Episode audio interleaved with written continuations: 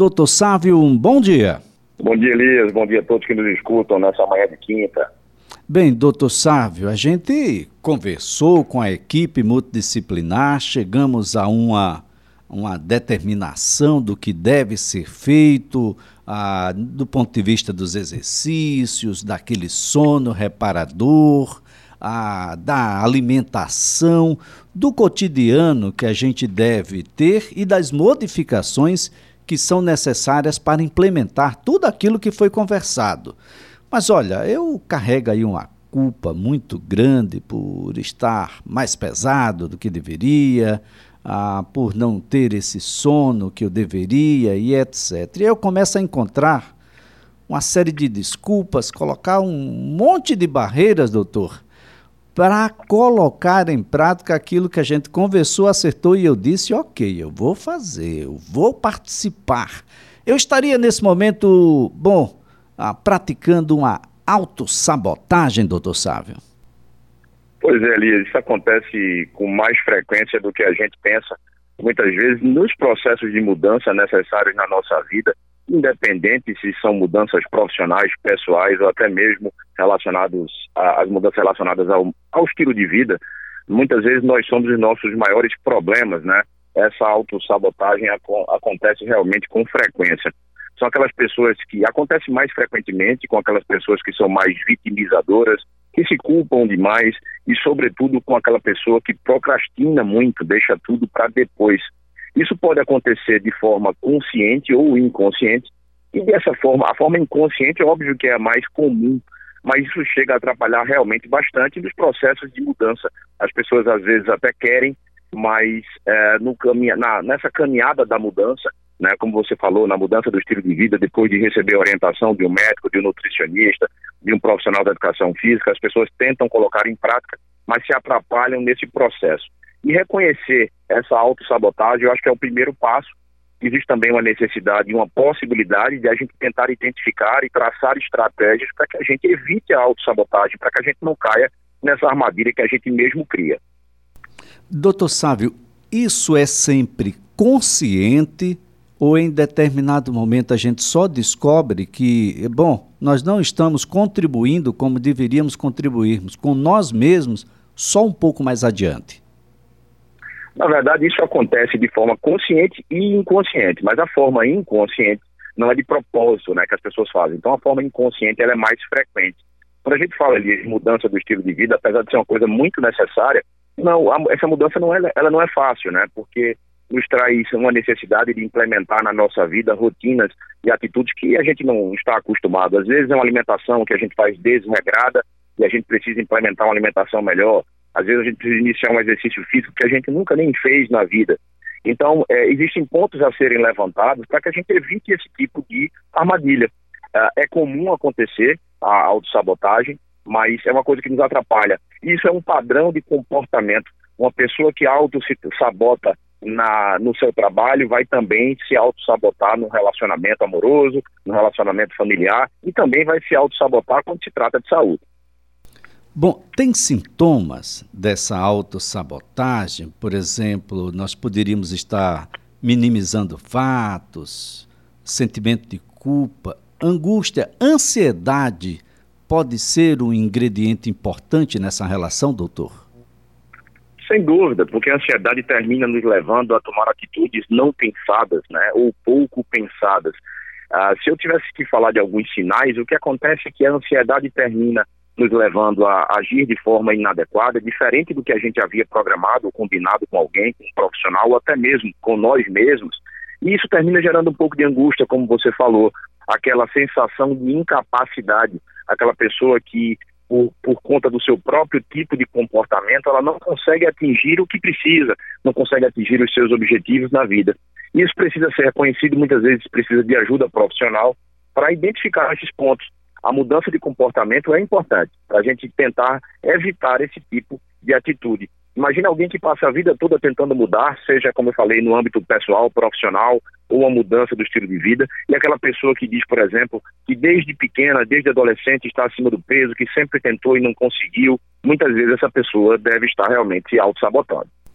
Bem, doutor Sávio, tem autossabotador que transfere isso. Olha, isso é culpa lá do doutor Sávio, que me chama sempre para almoçar com frequência, ou eu não resisto à comida da mamãe, ou então o seguinte, olha, eu participo muito da vida dos meus filhos, então toda sexta-feira ele quer aquela pizza, eu termino comendo um pedacinho lá, doutor. Pois é, o ser humano tem essa história de se vitimizar ou de transferir a responsabilidade, a culpa para o outro, né? Isso é uma coisa muito comum e errada. A gente precisa a, a, assumir as nossas responsabilidades. É ideal que a gente primeiro entenda a necessidade da nossa mudança. Quando a gente realmente reflete, entende por que estamos mudando e coloca, consegue colocar na nossa cabeça de uma forma positiva que essa mudança vai nos trazer benefícios, por mais difícil que a mudança seja, às vezes esse caminho se torna um caminho mais fácil, fica mais difícil da gente se sabotar. Existem outras estratégias que a gente pode tentar fazer por exemplo, imagine alguém que vem buscando uma alimentação mais saudável. Talvez dividir essa ideia, essa estratégia, essa meta com alguém, com alguém próximo que possa ser um incentivador desse projeto. Da mesma forma, tentar conviver com pessoas que estão nessa mesma vibe, vamos dizer assim, nessa mesma conduta de mudança da alimentação. Uh, tentar se apegar ao que é positivo é muito importante. Imagina alguém, Elias, que começa uma mudança na vida, independente de qual seja, e já começa com aquele medo. O medo congela, né? A gente pode até ter receio, mas o medo nos atrapalha. Se a gente começar qualquer projeto na vida achando que ele não vai dar certo, existe uma grande chance de realmente ele não dar certo. Então a gente tem que pensar positivo, entender que nessa estrada, nessa caminhada, nós vamos encontrar algumas pedras no caminho, mas que elas poderão ser ultrapassadas. E às vezes esses problemas que a gente encontra durante um processo de mudança, a gente até se sente bem quando consegue superá-los. Isso passa a ser um ponto até de, de, positivação, de a gente se sentir bem exatamente por ter superado esses problemas eventuais que, que vieram a acontecer. Um outro problema na mudança é que as pessoas às vezes se focam, elas focam apenas no resultado final. Alguém que quer ser um jogador de futebol, um atleta de, de alta performance, alguém que quer perder 15, 20 quilos, a pessoa fica tão vidrada, Elias, naquele, naquele, na, naquela meta final, que deixa de se apaixonar pelo processo, como a gente fala. É muito importante a gente valorizar o dia a dia, o que a gente vem fazendo. Se a gente coloca na nossa cabeça que a mudança é positiva para a nossa vida, a gente passa a conseguir é, valorizar as pequenas mudanças e os pequenos objetivos alcançados. Alguém que precisa perder 15, 20 quilos, precisa valorizar cada, cada quilo perdido, Imagina que alguém perdeu cinco. É melhor, é mais fácil para o ser humano que é tão negativista se apegar aos dez que faltam do que aos cinco que já foram perdidos. Então a gente tem que valorizar o nosso dia a dia.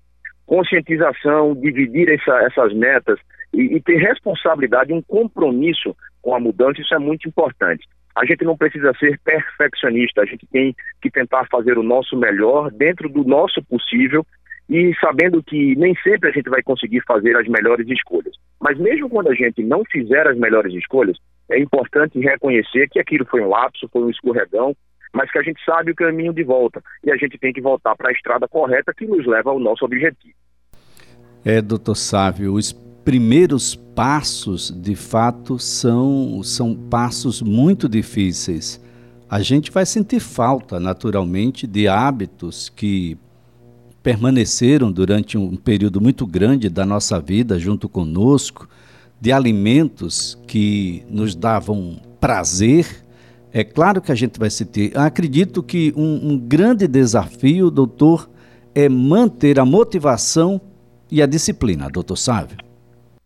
Sem dúvida. Por isso que eu falo que quem nos motiva, quem nos move, é a necessidade.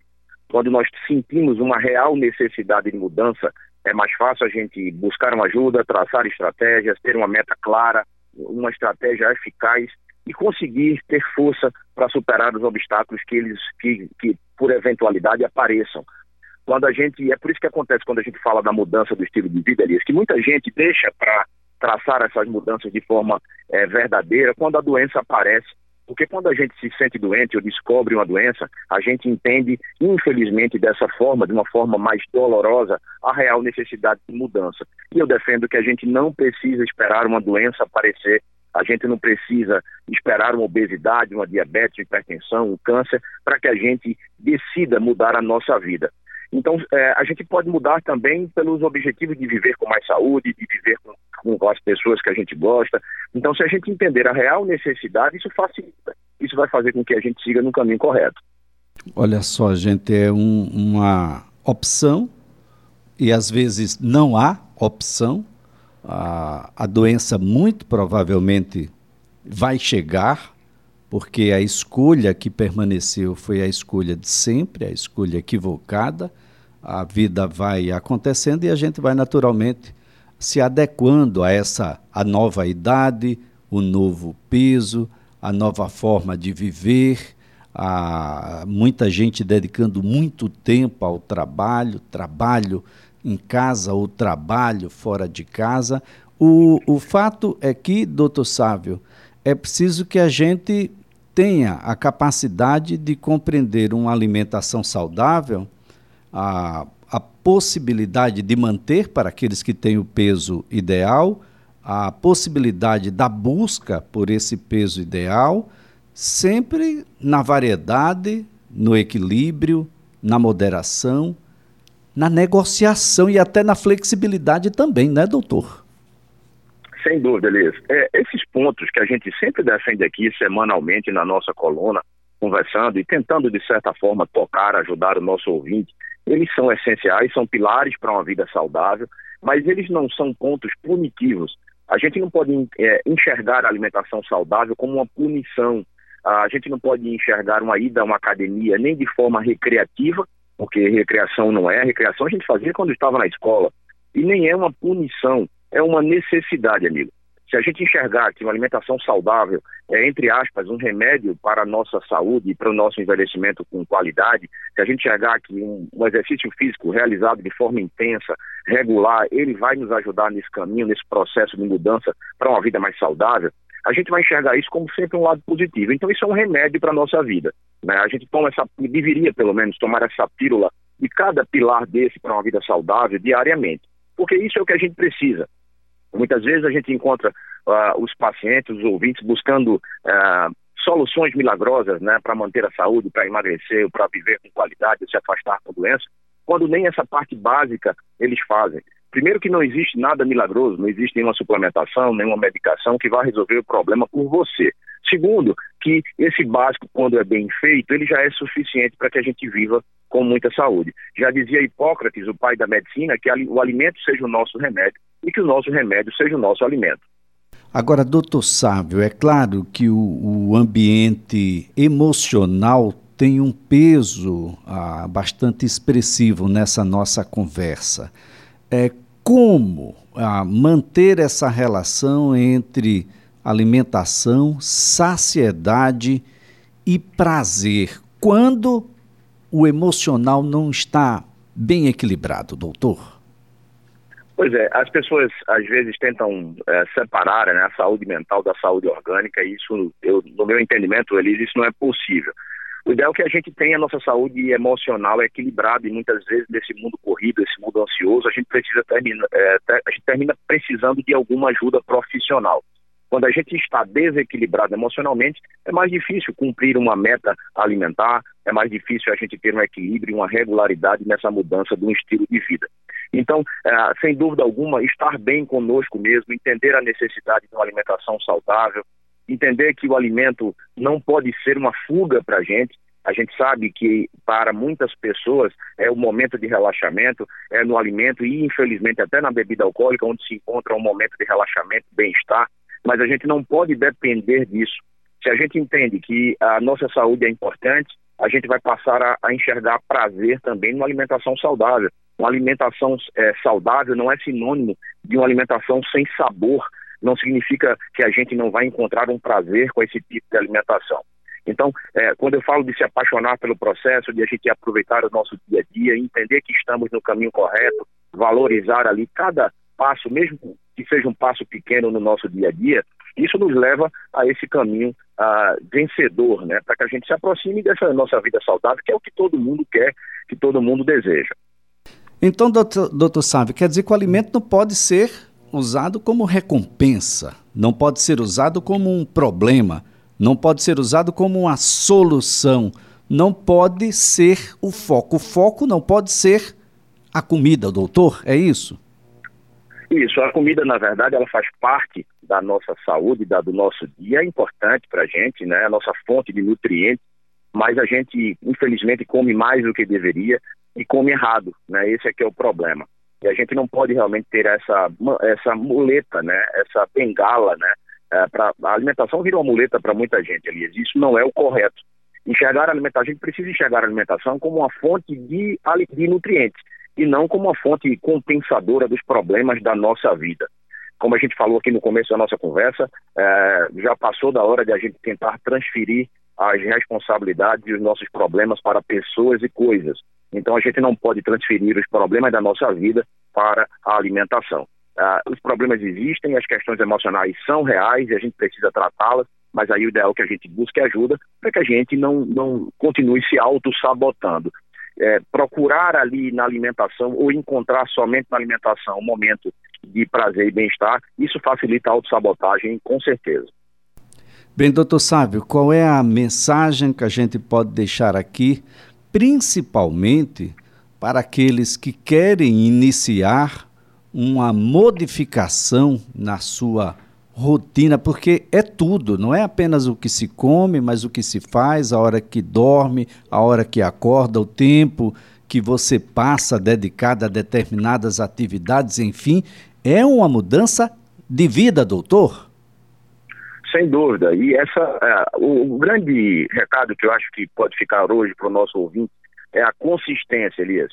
Às vezes é melhor a gente fazer 80% né, desse comprometimento com os pilares uma vida saúde, eh, com a vida saudável para a vida inteira, do que tentar fazer 90%, 100% durante 30 dias e desistir. Eu não estou dizendo que a gente não se comprometa no nosso máximo. O ideal é que a gente cumprisse os 100%, mas nem sempre é fácil, nem sempre a gente vai conseguir. Mas a consistência é, é o que vai nos levar, certo, para o caminho correto a gente tem que ter certeza que está na estratégia correta, porque se eu estiver tentando fazer uma mudança, mas utilizando a estratégia errada, eu também não vou me aproximar dos meus objetivos. Então, se eu souber que estou na estrada correta, eu preciso ter consistência. Eu acho que esse vai ser o conjunto que vai nos levar aí aos nossos objetivos. Tá certo então, doutor Sávio. Mais uma vez a nossa gratidão pelas informações, a colaboração aqui prestada e até a próxima quinta-feira. Eu que agradeço, desejo a todos um excelente final de semana e como toda semana, na semana que vem, na quinta, estaremos de volta juntos aqui na CBN Maceió. Tá certo, então, muito obrigado. Olha, nossa conversa aqui com o Dr. Sávio Cardoso, ele é médico, atua na área de nutrologia e longevidade. Olha, não repassa para ninguém não, tá? Essa culpa é toda sua, absolutamente toda sua. E a gente fica muitas vezes conscientemente, outras vezes inconscientemente, sabotando aquilo que deveria de fato acontecer. A gente fez uma, uma, uma, uma participação junto à equipe, a, a equipe multidisciplinar, e depois a gente não consegue cumprir. Não consegue cumprir porque não é fácil mesmo cumprir. Definitivamente não é fácil cumprir.